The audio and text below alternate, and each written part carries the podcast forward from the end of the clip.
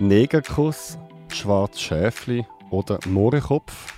Der Noah Hergesell hat sich schon früh in der Kindheit müssen wehren, wenn andere ihn provoziert haben. Und dann fängt es automatisch schon an, ja, du bist anders, du bist dunkel, wieso ist man dann dunkel? Und auf die Frage kannst du wie nicht antworten als Kind, weil du weißt selber nicht, wieso dass du dunkel bist. Und die Fragen verletzen dann mit der Zeit auch, weil du selber wie versuchst, Antworten zu finden auf die Fragen. Der Noah erzählt heute, was er für Erfahrungen als schwarzer Schwuler macht, welche Fragen ihn beim Daten am meisten nerven und wie er sich eine bessere Welt vorstellt. Jetzt.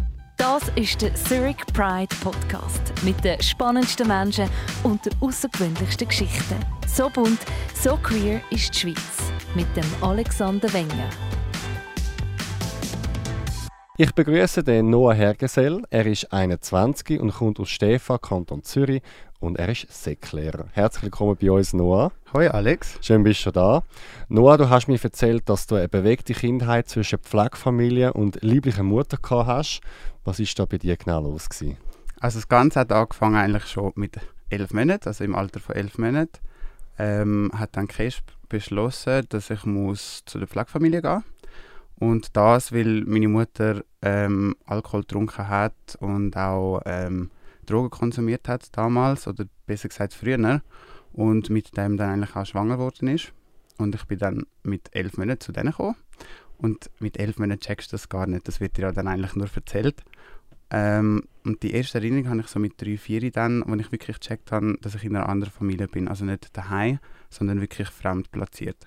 Und ähm, ich würde mal sagen, es war eine lustige Erfahrung gewesen, auch. Also lustig, lustig? Lustig und spannend zugleich, weil ich bin einerseits ein Einzelkind daheim, aber bei der Pflegefamilie, weil sie eigene Kinder hatten, habe ich müssen lernen, mit anderen Kindern umzugehen. Was weißt du über deinen Vater?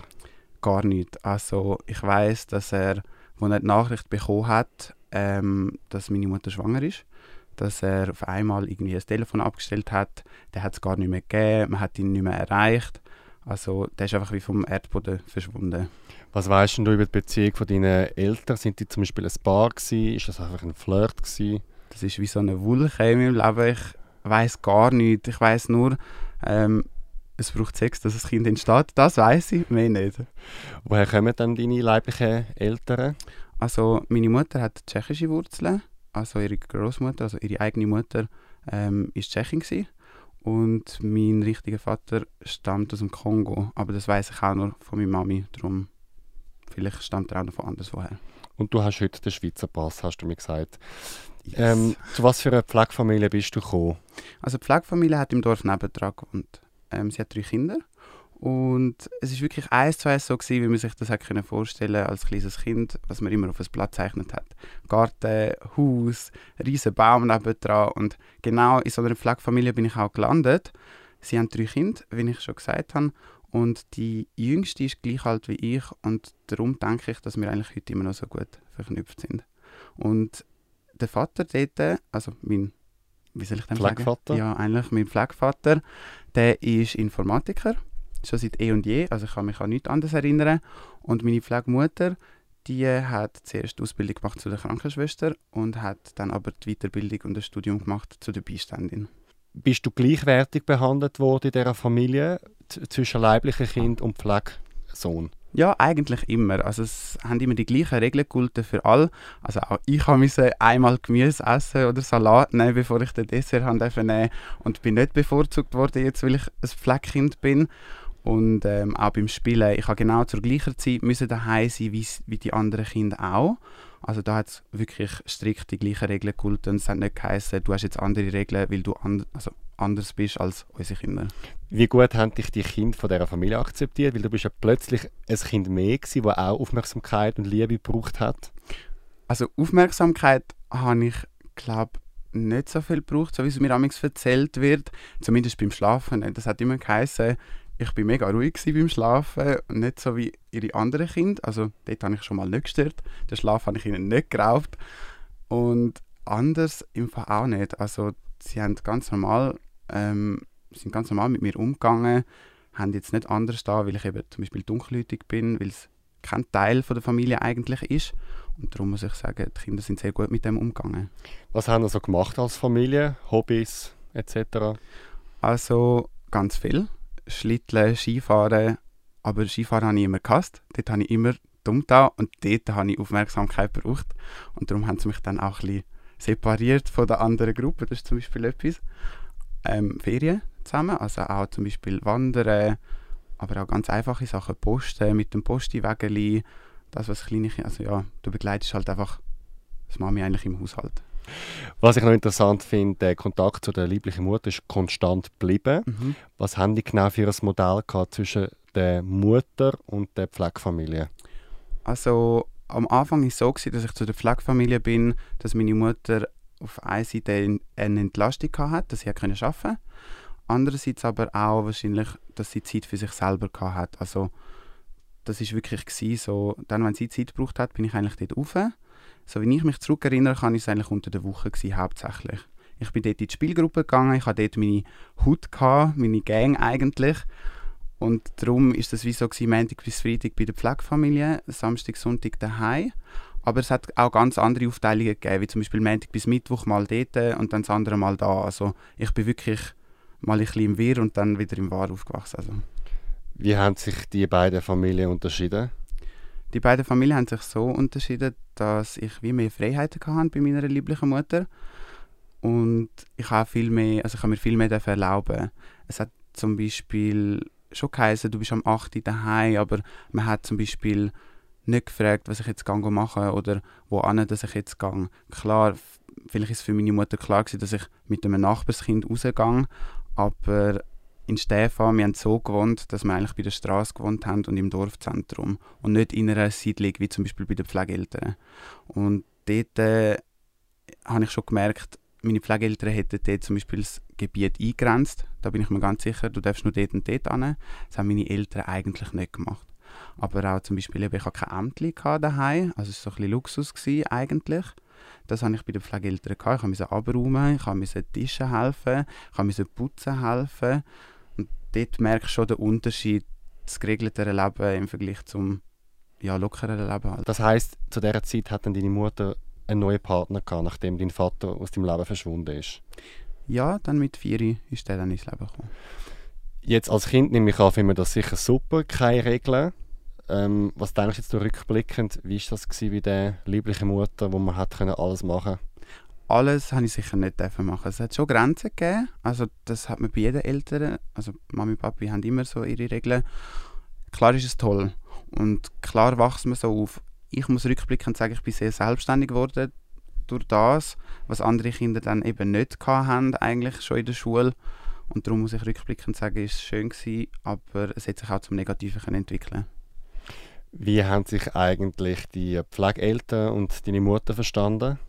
Es hat immer wieder mal Essen gegeben zwischeneinander, also so, wo man zusammengesessen ist, wo man auch geschwätzt hat. Inzwischen ist es aber so, dass sie wie zwei Magnete aufeinanderstoßen. Das heißt, sie verstehen sich gar nicht. Ähm, ich glaube, Pflegefamilie hat kein Problem mit meinen Eltern, also mit meiner Mutter und ihrem Partner, aber umgekehrt sehr. Also, wenn du dein Kind musst abgeben und wirklich eigentlich siehst, dein Kind wächst bei jemand anderem auf, das tut weh, weil ich glaube, ich könnte das auch nicht und darum verstehe ich meine Mutter auch, dass sie sagt, hey, sorry, stopp, ich will nicht. Also ich will keinen Kontakt mit zu denen. Du kommst mit 6 in die Primarschule und da fängt das Mobbing an wegen der Hautfarbe. Was ist dort genau passiert und was haben die anderen Kinder zu dir gesagt? Also ich, mit 6 bin ich eigentlich in die erste Klasse gekommen und dort äh, merke ich so, das erste Mal, okay, du bist dunkel. Und du hast kein Dunkel, also kein anderer, der dunkelhäutig ist in der Klasse. Und dann fängt es automatisch schon an, ja, du bist anders, du bist dunkel, wieso ist man dann dunkel? Und auf die Frage kannst du wie nicht antworten als Kind, weil du weißt selber nicht, wieso dass du dunkel bist. Und die Fragen verletzen dann mit der Zeit auch, weil du selber wie versuchst, Antworten zu finden auf die Fragen. Und ähm, dort, äh, das hat sich dann wie so gesteigert. Also die Kinder haben dann wie gemerkt, so, okay, er, ist, er wird immer ruhiger. Und dann haben sie halt einfach wirklich auch gesagt, so, ja, du schwarzes Schäfli. Und ähm, das hat sich dann einfach wirklich permanent gesteigert. Da würde ich gerne eine kleine Klammer machen. Du sagst ja. dunkel oder dunkelhütig. Ja. Es gibt so viele Begriffe, um die verschiedenen Hautfarben zu beschreiben. Was ist für dich der richtige oder was empfiehlst du den Leuten? Es gibt wirklich kein richtig oder falsch. Es kommt ganz darauf an, in welchem Kontext, in welchem Kontext du das brauchst. Für mich ist Dunkelhäutig voll okay, aber du kannst mir jetzt als Person auch sagen, ja, du bist schwarz. Also, wenn du mir das schwarz auf die Hautfarbe also ja, benennst, aber grundsätzlich gibt es da nicht richtig oder falsch. Es kommt darauf an, wie du es eigentlich sagst. Wie ist denn in der Schule mit dem Mobbing weitergegangen und was haben die Lehrer gemacht? Also Primar, also die Unterstufe ist eigentlich ganz normal gelaufen. Ähm, man macht sich ein bisschen fertig, wenn du eine anhast, so wie du zum Beispiel, dann sagt man, oh, du Brüllenschlange und das findet man dann mit der Zeit auch noch lustig, weil als kleines Kind weisst auch noch nicht so, was das bei den anderen auslöst. Du siehst deine eigene Welt, aber die Welt von jemand anderem siehst du noch nicht, das ist nicht möglich in diesem Alter. Ähm, ab der dritten Klasse habe ich dann zunehmend andere Lehrer gehabt, auch Lehrerwechsel. Und dort war es dann so, gewesen, dass die Lehrer wie nichts mehr unternommen haben. Also sie haben auch keine Klassenrat gemacht zum Beispiel oder wirklich auch nicht mehr. Und so Themen angesprochen, wie zum Beispiel eben Dunkelhäutig oder allgemein eben ähm, die Vielfalt der Menschen. Und das lernst du eigentlich in der ersten Klasse mit Mini Farbe und Dini. Das ist so der erste Schritt. Aber ähm, nachher war es dann so, gewesen, dass ich in die Mittelstufe gekommen bin. Und dort hatte ich einen Lehrer, gehabt, mit dem habe ich mich gar nicht verstanden.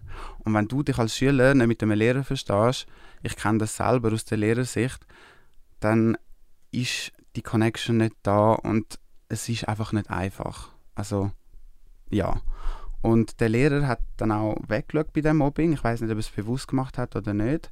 Aber ähm, die Schüler haben mich dann auch wirklich auch angefangen, mehr fertig zu machen, nicht nur verbal, sondern auch umgeschupft im Turnen, das war schon in der vierten Klasse. Gewesen. Und wenn du als Lehrer dann wegschaust und du merkst es selber eigentlich als Lehrer, dann erwarte ich von dir, dass du etwas machst. Und ich hatte nicht die Eier, gehabt, um wirklich anzustehen und zu sagen, hey, ich werde gemobbt. Und das ist mir dann eigentlich sozusagen zum Verhängnis geworden.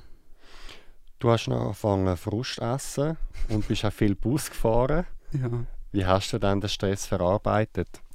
Also einerseits habe ich gelernt und Aufzüge gemacht. Also das hilft dann amigs zum ein bisschen abschalten. Ich habe dann aber auch gefunden, ah, ich gehe jetzt Bus fahren allein und habe dann unterwegs immer am Kiosk so ein bisschen Süßes gekauft und das Süße hat mir dann wie geholfen, über das hinwegkommen, über das Mobbing auch und mich einfach ablenken vom Ganzen. Und ich habe dann auch zugenommen, das ist dann auch so ein bisschen der Nachteil vom Frustessen.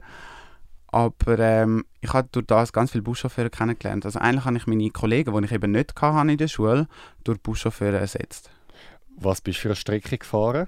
Also immer von Stefan nach Edwil und von Edwil nach Männendorf und dann wieder zurück nach Stefan.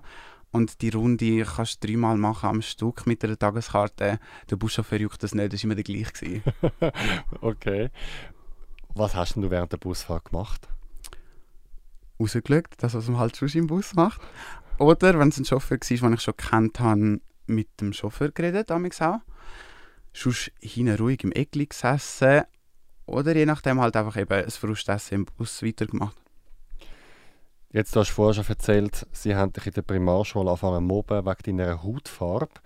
In der Sek B kommt dann nachher noch das Schwulsein dazu.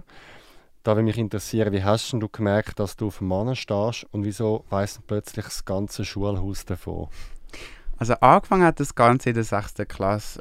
Dort merkt man vielleicht, oder bei den meisten ist es recht früh, dass man merkt, hey, ich könnte vielleicht auch aufs andere Geschlecht stehen. Aber das ist einem gar nicht bewusst, so wie es mir auch nicht bewusst war. Ich habe dann angefangen mit diesen Töchterli-Spielen, wie man das halt so kennt, halt in der 6. Klasse mit den Kollegen und habe dann gemerkt, okay, doch, das ist eigentlich noch ganz toll. Und ich weiß das noch, dass das eine Gruppe war von drei Jungs, mit denen wo ich das dann nachher nach einem Wahrheit und Tatspiel auch regelmäßig gemacht habe. Und dort äh, habe ich dann wirklich gemerkt, okay, ich bin wahrscheinlich anders als andere. Ich habe nicht gecheckt, was die Typen gemeint haben mit, boah, die hat voll die geile Titel und der würde ich voll gerne an Arsch langen. Ich konnte das nicht nachvollziehen. Und ich habe das wie in meinem Inneren bin ich das auch durchgegangen, habe aber nie etwas Reizendes an Frauen gesehen. Ich bin dann in die Zeck gekommen und dann ist es so gewesen, dass ich weiterhin eben die Töchterli-Spiele gemacht habe, aber auf einen Typ gestoßen bin, wo ich einfach gemerkt habe, doch, jetzt kann ich nachvollziehen, was die anderen Kinder erzählen, also die anderen Jungs, bezüglich ihren Gefühlen. Und dort habe ich wirklich gemerkt, boah, doch, das ist der Typ, das ist der eine, mit dem kann ich mir vorstellen, Hände zu heben, zu küssen, ähm, alles das, was halt die anderen auch schon gemacht haben mit den Mädchen und haben das aber zuerst für mich behalten. Ich habe das niemandem gesagt, ich habe das niemandem wollen sagen, weil du weißt gar nicht, wie du das benennen solltest in dem Alter. Wir haben dann Wahrheit und Tat gespielt in einer großen Pause. So naiv wie ich war damals, habe ich gefunden, okay, komm, sagst die Wahrheit, kommt sicher besser. Und dann habe ich ihm gesagt, ja, ähm, ich stehe auf den einen Schüler. Dann einfach ihm gesagt, bei dieser Wahrheit und Tat Session. Und nachher war es so, gewesen, dass ich am nächsten Tag in die Schule gekommen bin und dort, also das ganze Schulhaus hat es gewusst. Also er hat es allen erzählt, oder sprich mindestens ein paar, dass es nachher hätte weitergehen konnte. Und das war schon nicht so ein toller Moment. Gewesen. Wie haben sie reagiert auf dich? Ich weiß es noch, ich bin auf den Pausenplatz gelaufen und ich habe schon gemerkt, okay, der Typ, in den ich mich verliebt habe, der ist immer gerade am Anfang vom Pausenplatz gesessen und ich habe einfach gemerkt, die reagieren so komisch, die reagieren so anders. Und ich habe mich wirklich gefragt, was habe ich gemacht? Bin dann aber gekonnt an denen vorbeigelaufen und in die Schule rausgekommen und dann haben die Ritzekler auch schon mit dem Finger auf mich gezeigt und gelästert hinter dem Rücken. Ich habe aber wirklich nicht verstanden, was es geht. Also ich bin automatisch dann ins Schulzimmer direkt und habe meinen, also meinen Schutz eigentlich dort gesucht.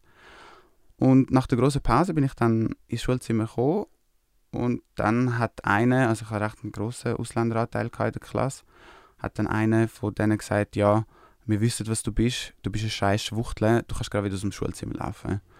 Und in dem Moment geht eigentlich deine ganze Welt zusammen. Und ich bin einfach dort gestanden, wirklich verloren. Und mit 24 Augen, die auf dich schauen. Und das ist nicht einfach, vor allem in dem Moment nicht. Und ich bin einfach wieder rausgelaufen, das weiß ich noch, und habe einfach angefangen zu brüllen ich bin dann vor dem Fenster gesessen, also der Schulhaus hat wirklich große Fenster gehabt und ich habe wirklich versucht, mich dort zu beruhigen. Dann ist die Lehrerin gekommen und hat gefragt, was ist. Dann habe ich ihr das gesagt und sie hat mich dann einfach draußen platziert. Also sie hat wirklich gesagt, schau, jetzt beruhigst dich da draußen, ist wieder in die Klasse gegangen und hat normal Unterricht weitergemacht. Ich als Säcklehrer hätte es jetzt anders gemacht, weil sie jetzt nicht angesprochen und die Jugendlichen haben dann wie so ein Fahrtwasser bekommen, um mich dann eigentlich fertig zu machen nachher ist es so gewesen, dass ich dann wirklich auch, ich habe wirklich zittert auch zu meinem Turnen gehen. Also für mich ist Turnen allgemein nicht so das Lieblingsfach gewesen. Ich habe Turnen gehasst. Das haben die Lehrer auch gewusst. Aber wenn du das erste Mal mit irgendwie 20 Typen in eine Garderobe musst und ich weiß das noch, das Outing war am Freitag und ich hatte am Montagmorgen Turnen. Gehabt. Ich habe wirklich Schiss. Gehabt. Ich bin dann dort reingekommen und dann hat es geheißen, ja, du musst draußen warten, bis wir uns umgezogen haben. Wir wollen nicht, dass du uns anschaust. Wir wollen nicht irgendwie von dir einfach angehaftet werden, dass du dich kannst aufgeilen Und das Erste, was ich gemacht habe auf die Reaktion, ist einfach wieder rauslaufen. Ich bin dann draußen, also ja, im Gang angesessen und habe gewartet, bis die Jungs dann zum Beispiel eben fertig sind. Bin dann mich dann umziehen. Aber es war nicht so, gewesen, dass dann nur in der Turngarderobe war. Also im Turnen selber, wenn der Lehrer nicht gerade geschaut hat, haben das Böll auf mich geschmissen, sie haben mich geschupft auch. Das sind alles so kleine Sachen, die die Lehrer wie nie gesehen haben oder nicht haben wollen sehen. Auch auf dem Pausenplatz ist es dann eine lange Zeit so gewesen, dass ich einfach allein bin. Also wirklich, eigentlich alle haben sich von mir entfernt, als wäre ich so ein Alien, nur weil ich jetzt schwul bin.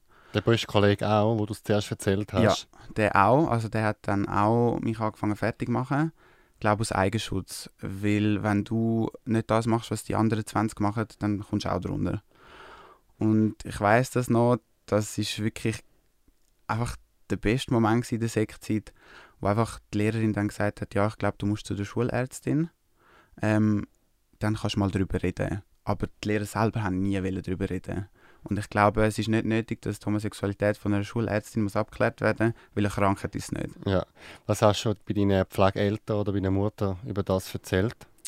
Also bei der Mutter selber habe ich jetzt nicht den Mut gehabt, zu sagen, hey, ich habe jetzt den Fehler gemacht, habe dem Typ gesagt, bei Wahrheit und Tat, auf wer ich es habe. Ich habe einfach gesagt, ich soll los, ich bin schwul. Und meine Mutter hat das schon lange gewusst. Also für die war das absolut normal. Gewesen. Und sie hat dann auch gesagt, ja, hm, ich habe es eh schon gewusst, seitdem dass du 6 bist. Also das hat mir schon mal gezeigt, dass sie mich richtig kennt. Bei der Pflegefamilie ist es so, gewesen, dass ich ein bisschen vorsichtiger war. Ich wollte es nicht gerade ansprechen, aber ähm, sie haben es einfach auch schon gewusst. Sprich, sie haben die Geschichte von der Schule kennt. Von wo dann? Keine Ahnung, das weiß ich wirklich nicht. Ähm, und bei denen bin ich wirklich vorsichtig, weil ich gewusst habe, sie gehen in die Kille, vielleicht reagieren sie schlecht darauf. Und die Angst ist halt gleich noch da, dass du halt verstoßen wirst. Und genau das zeigt sehr schön, dass ich ein Teil von dieser Familie war, weil sonst hätte ich es einfach können sagen können, ich bin schwul und mit allen Konsequenzen rechnen. Was ist eigentlich mit dem Bub, Bub passiert, in den du dich verliebt hast? Also mit dem habe ich dann eine Aussprache müssen suchen bei der Schulpädagogin oder wie man das auch so schön nennt.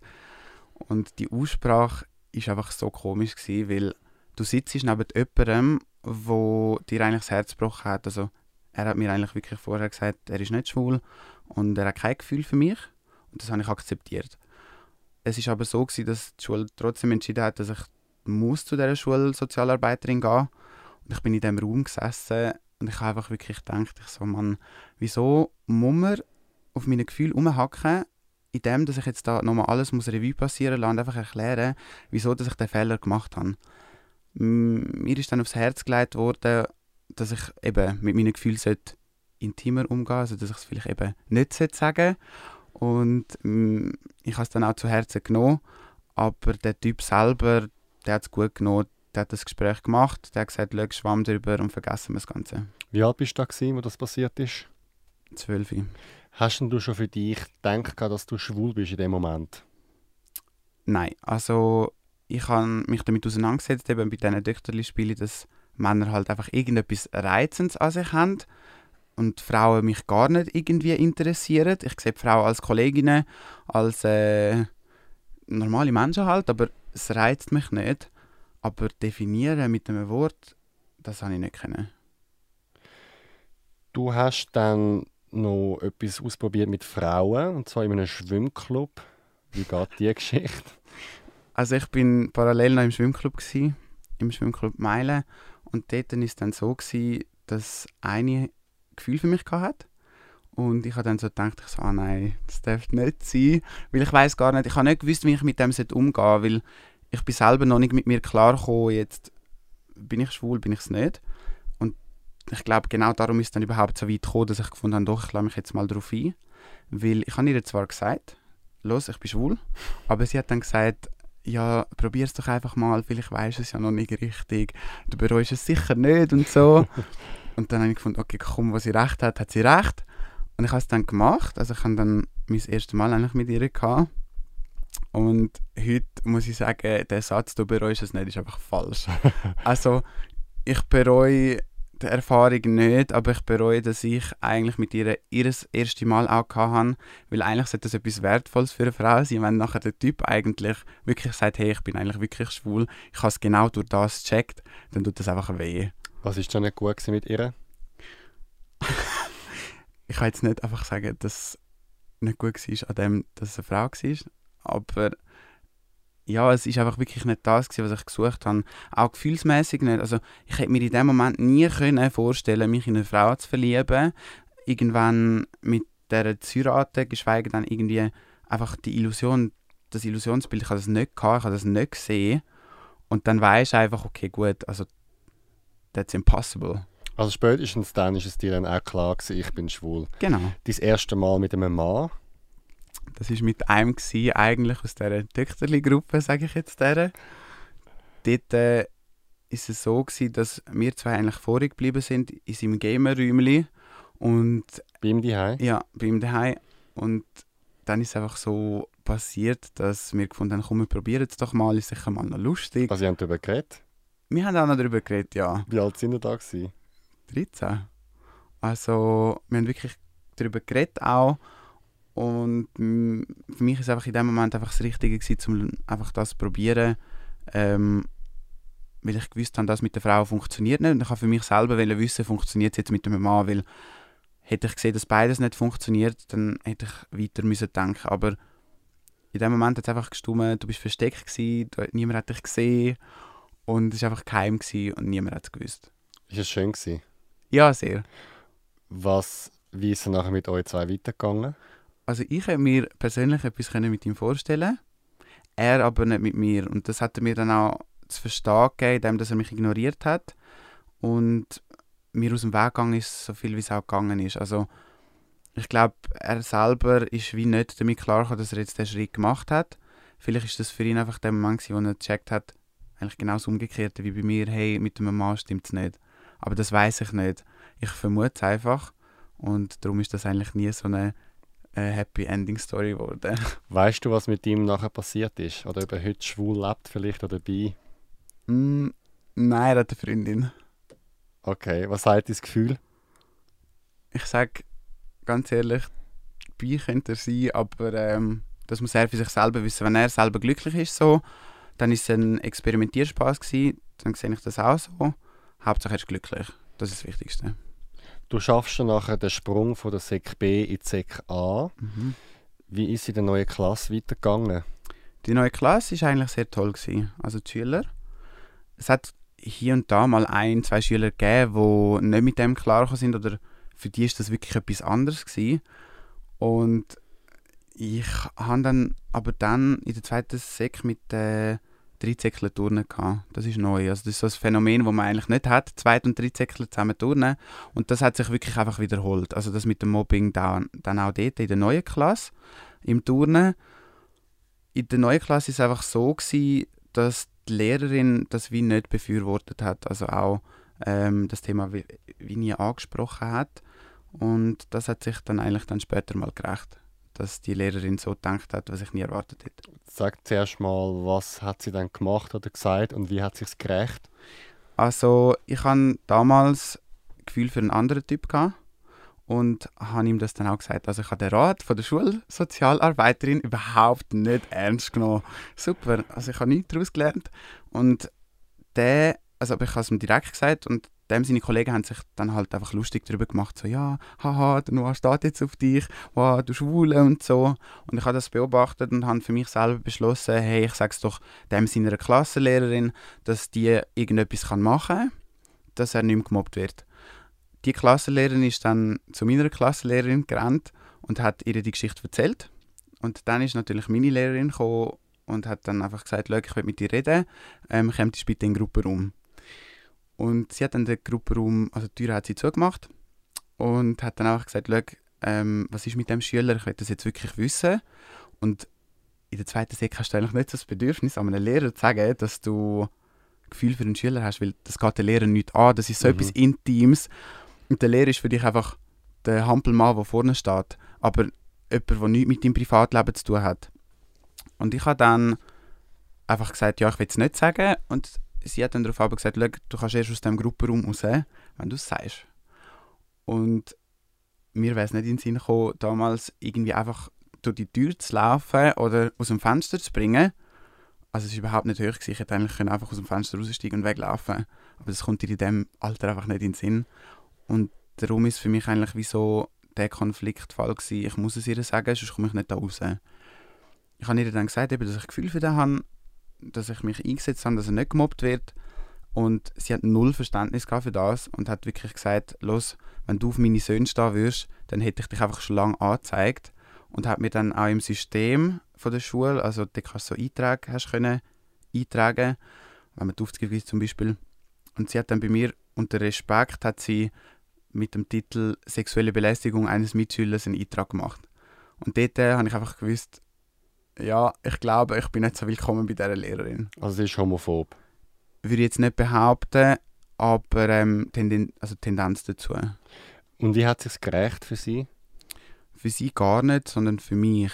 Weil das Mobbing ist dann wirklich auch nicht genau angeschaut worden wieder und die Jungs haben einfach wieder die Plattform gehabt, um mich fertig zu machen und so auch im Kochen. Also die Jungs haben dort dann auch wirklich ins Essen gespuckt, mir Abfall angeschossen, ähm, mich mit Sprüchen wieder fertig gemacht und ich habe dann wirklich der einen Lehrerin gesagt, hey, sorry, ich gehe jetzt, ich mag nicht mehr.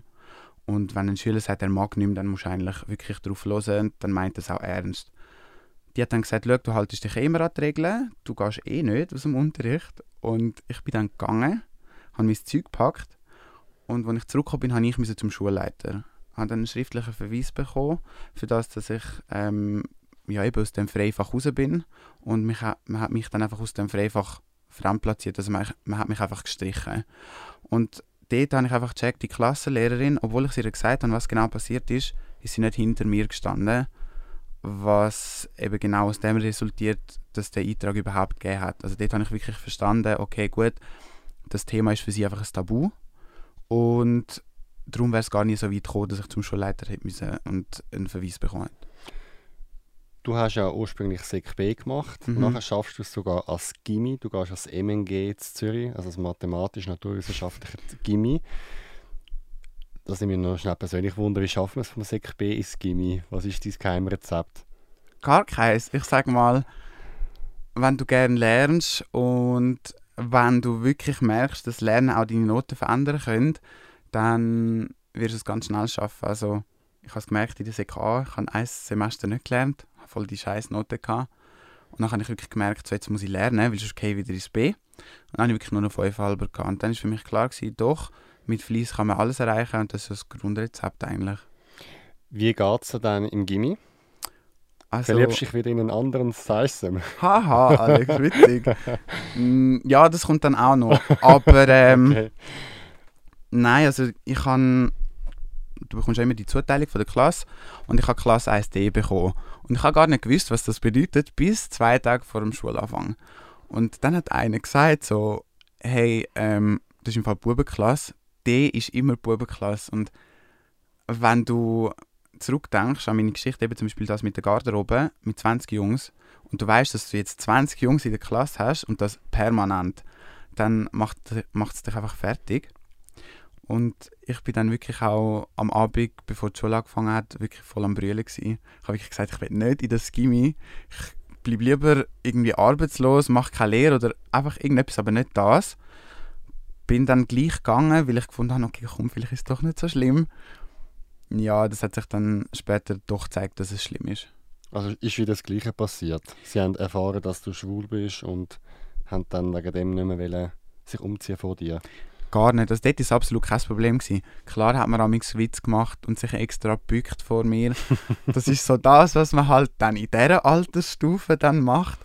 Aber ähm, nein, sie haben dann hauptsächlich ähm, Bilder auch retuschiert von anderen Schülern und mein Gesicht zum Beispiel auch in so Pornobilder rein da oder Bilder von anderen. Und einen haben so gemobbt, dass er gesagt hat, ich weiß es noch, ich will mich jetzt umbringen. Und weil ich die Erfahrung schon gemacht habe, oder das Gefühl wie schon kann, nehme ich das Thema mega ernst. Und für mich ist klar gewesen, okay, du musst irgendetwas machen, du musst einfach go melden. Ich habe es dann gemulden und dann hat es eigentlich wieder von vorne angefangen. Also, weil du petzt hast, kommst du runter und dann hat man wie nichts Besseres gefunden als die Homosexualität, weil die Not hatte ich keine schlechte gehabt. Also hat man einfach wirklich den Punkt genommen, weil man gewusst hat, das ist ein Wunderpunkt von dieser Person. Was haben sie dann gemacht? Ja, das mit dem Turnen wiederholt sich dann. Also nicht in der Garderobe, sondern wirklich ausschliessen und dich als Letzte wählen. Ähm, aber eben auch zum Beispiel so Witzli, wie zum Beispiel, ja, du bist schwarzer Schäfli und so. Kennst du das Plakat von der SVP? So Sachen. Oder eben nicht mehr neben dir sitzen, auch bewusst. Also es sind wirklich immer drei Tische frei gewesen und ich habe immer in diesem Ecke müssen sitzen und in der Prüfung habe ich zum Beispiel im Gang Prüfung geschrieben und nicht in der Klasse drin. Ich habe mich nicht konzentrieren. Dort merkst du eigentlich, was das mit der Person macht. Wie haben die Lehrer auf das reagiert? Ich habe eine Lehrerin, gehabt, die fühle ich bis heute noch, das ist so eine coole Frau. Die hat mir immer geholfen, ich konnte immer können zu der ins Büro gehen, gehen brüllen, gehen reden, was mich beschäftigt. Die eine Lehrer, die andere Lehrerin, ähm, das waren beide Sprachlehrer, gewesen, die hat auch sehr gut reagiert. Die ist auch immer für mich da und hat ein offenes Ohr gehabt. Die Lehrer haben eigentlich sehr gekonnt und bewusst darauf reagiert, aber ja, halt einfach die höheren Instanzen nicht. Du hast mir noch erzählt im Vorgespräch, dass in dieser Zeit du auch deinen ersten richtigen Freund kennengelernt hast, über Romeo. Mhm. Wie geht eure Geschichte? Also auf Romeo schreibst du halt einfach mal und dann lernst du ihn kennen. Und ich weiß noch, das war ein Sonntag, als ich mit ihm angefangen habe zu schreiben. Und wir haben dann recht schnell auch die Nummern getauscht. Also nach dem Schwimmen, nach meinem Schwimmtraining, hatte ich dann eigentlich schon seine Nummer gehabt. Wir haben dort weitergeschrieben und haben dann mal abgemacht, so hey, ähm, komm doch nach Luzern. Und für mich ist das eigentlich so, gewesen, so ja komm, du hast eh nichts zu verlieren. Und ich bin dann dort an und eigentlich war es Plan, gewesen, dass, ich, dass wir den Abend zusammen verbringen und ich gehe dann wieder. Und es ist dann doch mehr gewesen, also wir haben nicht miteinander geschlafen oder so, aber ich habe dort übernachtet und wir haben den ganzen nächsten Tag auch noch verbracht. Und das ist so eigentlich so die Anfangsgeschichte, aber wir sind dort ja eigentlich noch nicht fest zusammen gewesen. Er war aber noch nicht geoutet von den Eltern. Das heisst, man hat immer ein bisschen schauen, wo dass man sich jetzt küsst und wo dass man sich das Zweite zeigt und wie zeigt man sich überhaupt vor den Eltern. Und ich habe dann ihm damals gesagt, mich stört das nicht Verstecken spielen, aber mit der Zeit geht es halt schon auf die Nerven. Mhm. Und er hat sich das dann zu Herzen genommen und hat dann aber wirklich am Abend vor den Eltern gesagt, Mami, Papi, ähm, das ist mein Freund. Und wir haben aber gar nicht darüber geredet. Also, ich bin dann einfach so gewesen, so, oh, ich bin jetzt also dein Freund, gut.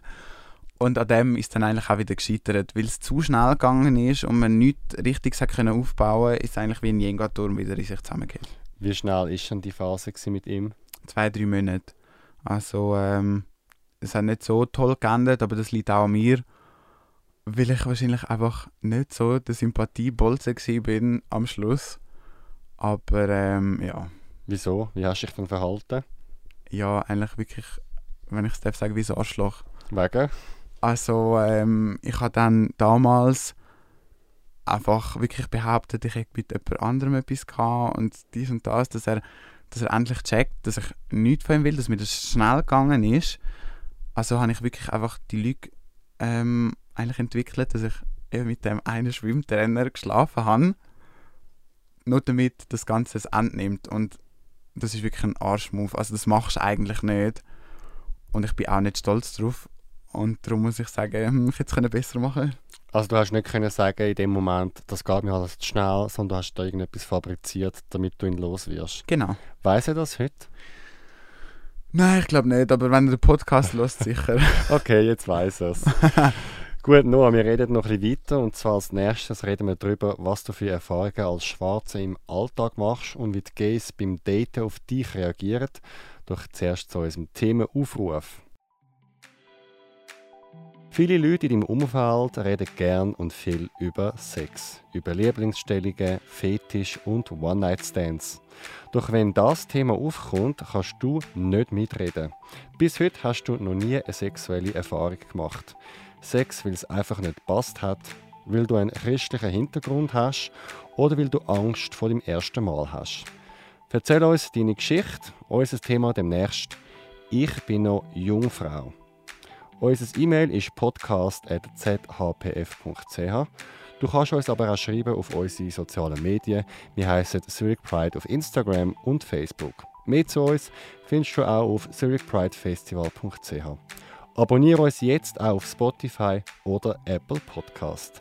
Die Folge produziert von Kevin Burke. Zurück zu dir, Noah. Was mich noch wundern was hast du für Erfahrungen mit dem Thema Rassismus im Alltag? Das ist ja vielleicht für uns Weisse, sage ich mal, schwer zu verstehen, was man erlebt, weil wir haben ja nur eine Haut und ein Leben. Inwiefern erlebst du Rassismus? Ich habe gerade gestern mit einem Kollegen darüber geredet, wo der Polizeiwagen durchgefahren ist. Hm, also von weißen Kolleginnen und Kollegen, die mit mir im VKU sind, höre ich nie, dass sie angehalten worden sind oder dass ihr Auto durchleuchtet worden ist. VKU ist was? Verkehrskundenunterricht. Und der hat mir auch vor der Autoprüfung. Und ich habe immer noch ein bisschen Connections zu diesen Leuten. Und ich habe mich dann einfach gefragt, hm, die sind nie angehalten worden und ich bin bereits schon fünfmal angehalten worden. Und ich habe mich dann gefragt, liegt es daran, weil ich jetzt schwarz bin und weil man eben die Vorurteile hat oder liegt es einfach daran, weil ich im falschen also im falschen Moment einfach auf dieser Straße gefahren bin und man mich rausgenommen hat. Und dort habe ich einfach auch gemerkt, so, okay, vielleicht hat das auch eben seine rassistischen Hintergründe.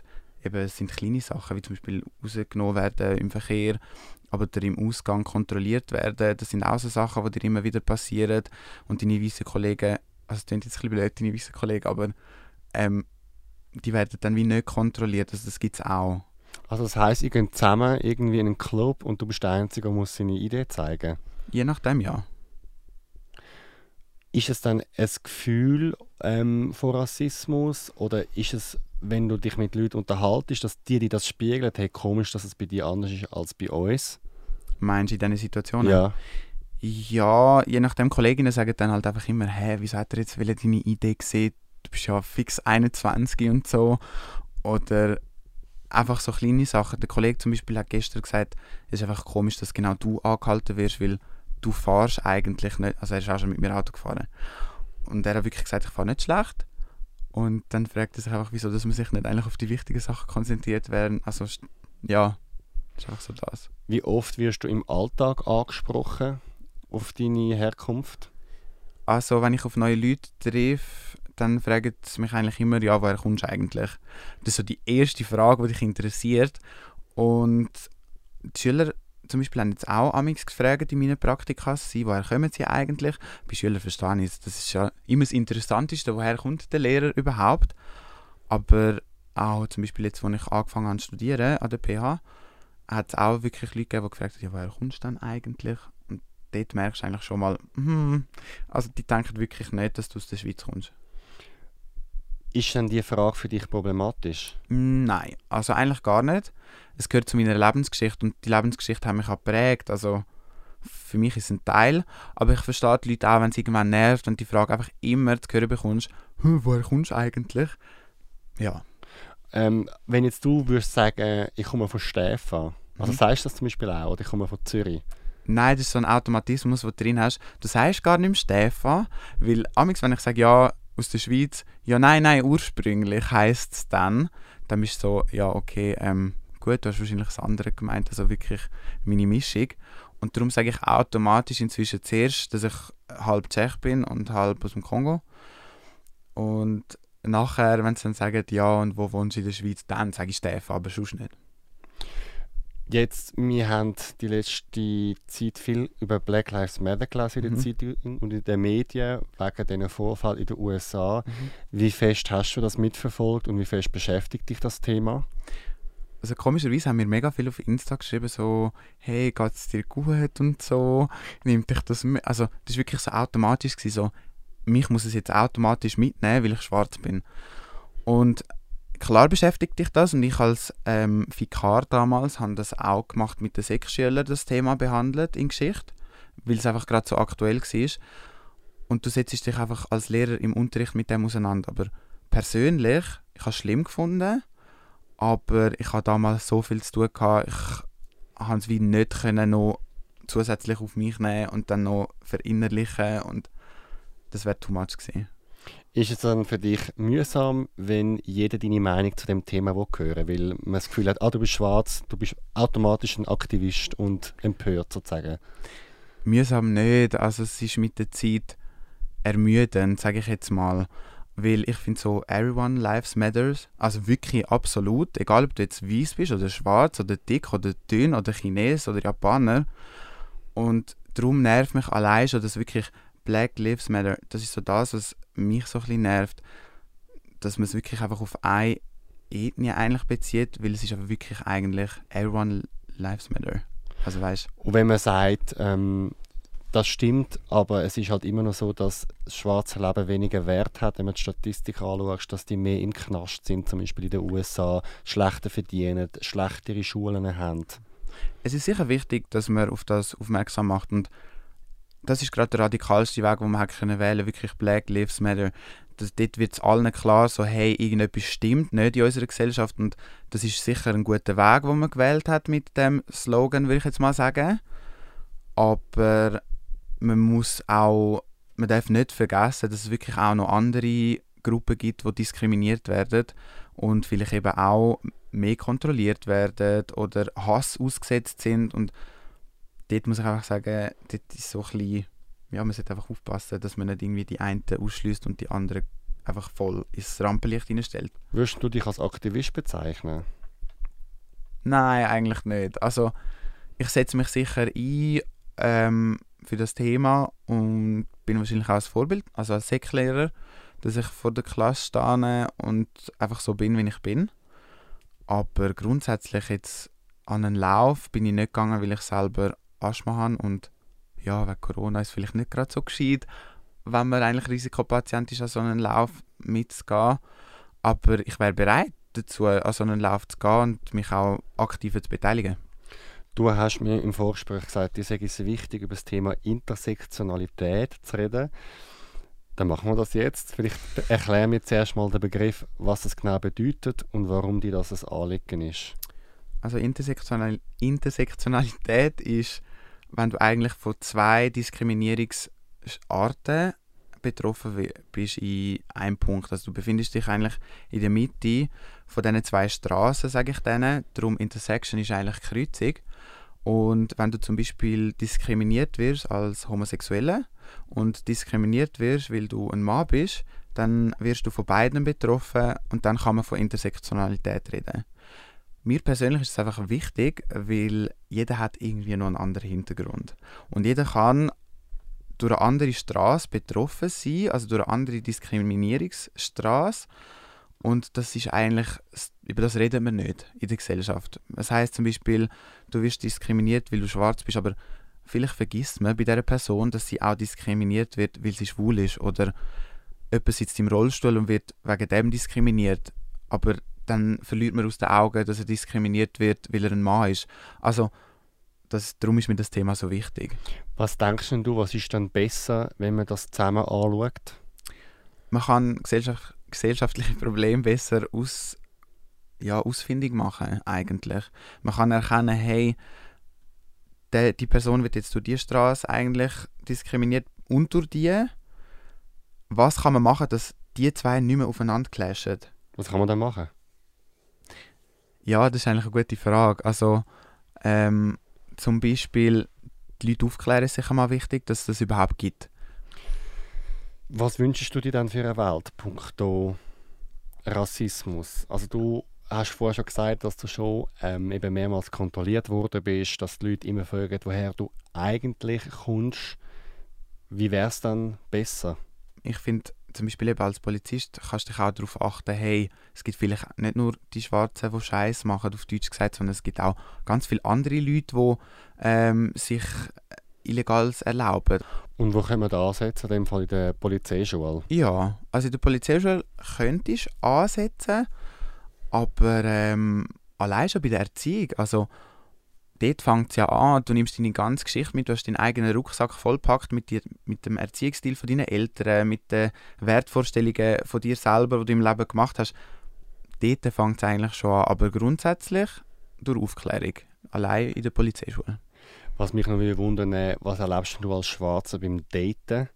also wenn du zum Beispiel, also du bist Single momentan? Ja. Was sind deine Erlebnisse? Also je nachdem, auf welche Personen dass du triffst, kann es tatsächlich sein, dass du einfach, du wirst einfach blockiert aus dem Nichts. Und dann fragst du dich einfach mal, wieso ist das so? Und dann fragst du dich, ist es, weil ich schwarz bin oder ist es, weil ich sonst irgendetwas falsch gesagt habe? Es gibt tatsächlich aber auch Leute, die wirklich den Mut haben und sagen, hey, nein, sorry, ich stehe nicht auf Afrikaner. Ähm, das und das ist mein Typ, du passst so nicht dort rein, darum gehst du raus. Das ist eigentlich traurig. Und ich date eigentlich gar nicht gerne. Also Grinder und all das Kackzeug, das interessiert mich eigentlich gar nicht mehr, weil ich habe so schlechte Erfahrungen gemacht. Einfach nur schnell zum Erklären. Die Kollegin hat gefunden, mach doch mal ein Sexprofil. Also wirklich nur zum Spaß suchen. Und es war erschreckend. Gewesen. Dort haben extrem viele Typen geschrieben. Aber wenn du etwas ernst suchst, vergiss es. Also entweder wirst du blockt, weil du schwarz bist, oder das heißt, du bist zu nett, oder das heißt, du bist schwul. Also jetzt bei mir. Und dann muss ich einfach sagen, ja, okay, gut. Nicht so geil. Gibt es auch das Gegenteil, dass du sehr schräge Angebote von anderen Männern bekommst? Ja, das gibt es tatsächlich. Dir wird einfach unterstellt als Dunkelhäutige, dass du einen grossen Schwanz hast. Und dann muss ich einfach sagen, Mann, das stimmt einfach nicht. Also es trifft nicht bei jedem zu. Und das wird also dass das mir unterstellt wird, das nervt mich mit der Zeit einfach. Ich gehe gar nicht mehr auf das ein. Und dann sage ich einfach, ja, schau, schönen Tag, mach's gut, ciao. Weil wenn ich nur auf das reduziert wird, geht es ja nicht um mein Ganze. Und ich will eine Person, die mich trifft wegen meinem Ganzen, wegen meiner Person und sich wegen dem auf mich einlässt und nicht wegen meinem Schwanz. Sorry. Also. Was mich noch wundern äh, ist es dann ein Problem, wenn jemand sagt, ich stehe nicht auf Schwarz? Ist das Rassismus oder ist das normale Vorlieben, wie sie jede oder jeder von uns hat? Ich sage es mal so, jeder hat Vorlieben. Eben die eine die Person will grosse Titel, die andere Person will schlanken grossen Mann, der grösser ist als eben sich selber. Ich sage es mal so, wenn du es mir höflich sagst, dann ist es absolut kein Ding. Aber es gibt auch wirklich Leute, die permanent Leute scheiße behandeln. Also ich bin auch schon scheiße behandelt worden von Typen, Ähm, nur weil ich schwarz bin, dann muss ich einfach sagen, hey, sorry, also das ist einfach mühsam. Und dort merke ich, doch, das ist diskriminierend und das ist einfach nicht schön. Was machst du jetzt? Willst du jetzt immer Single bleiben? Ja, am besten. Nein, sicher nicht. Also, ich sage es mal so, ich konzentriere mich jetzt eigentlich mal auf ähm, meine Karriere als Säcklehrer, ähm, mache meine Aufklärungsprojekte weiter und schaue mal, was kommt, wenn jemand kommt, der mich so nimmt, wie ich bin, ohne ein Vorurteil, dass ich gut bestückt bin, dann würde ich mal sagen, ja, I'm open-minded, also ich bin wirklich offen, aber sonst geht meine Karriere mir eigentlich zurzeit einfach vor. Du hast viel Mobbing erlebt in der Schulzeit und auch Lehrer oder Lehrpersonen, wie man ja richtig sagt, die schlecht damit umgegangen sind. Wie gehst du damit heute um, wenn du merkst, dass Kinder sich gegenseitig fertig machen? Du merkst es recht schnell als Säcklehrer. Also du merkst recht schnell, wo kann sich Mobbing anbahnen oder wo ist bereits in einer Phase, wo du musst einschreiten Und ich hatte das im Praktikum. Gehabt. Ich habe wirklich gemerkt, so, hey, die machen sich lustig über die eine Schülerin, ähm, machen Sprüche und fangen sie an ausgrenzen. Und dort ist der Punkt, wo ich gefunden habe, ich gehe jetzt zum Schulleiter und melde ihm das, dass ich merke, dort bahnt sich etwas an. Also in meinem Unterricht gibt es auch nicht so Wörter wie zum Beispiel «ja, jetzt hat die Fresse». Das gibt es nicht. Ich toleriere es nicht, weil das ist respektlos gegenüber der anderen Person, aber das heißt zum Beispiel auch nicht, also wenn jemand jetzt einfach irgendwie am Erklären ist oder am Lesen ist, dann lässt man zu. Es ist genauso respektlos, dann einfach zu reden bei der einen gewissen Person, nur weil man sie nicht gerne hat. Und das läuft bei mir ganz sicher nicht. Was hast du noch für Wünsche und Ziele an dein Leben? Ja, das, ich sag mal so, ich lebe mal jeden Tag so, wie er kommt, als ob es mein letzter wäre. Aber grundsätzliche Ziel, dass ich mein Studium gut abschließe sicher, dass ich sicher noch ganz viele Leute kennenlerne und dass sich eigentlich die Leute einfach wirklich an den Slogan Everyone Lives Matter einfach wirklich erinnern, auch nach dem Podcast und nach dem eigentlich einen Schritt machen in die Richtung. Vielen Dank, Noah, fürs Gespräch. Bitte.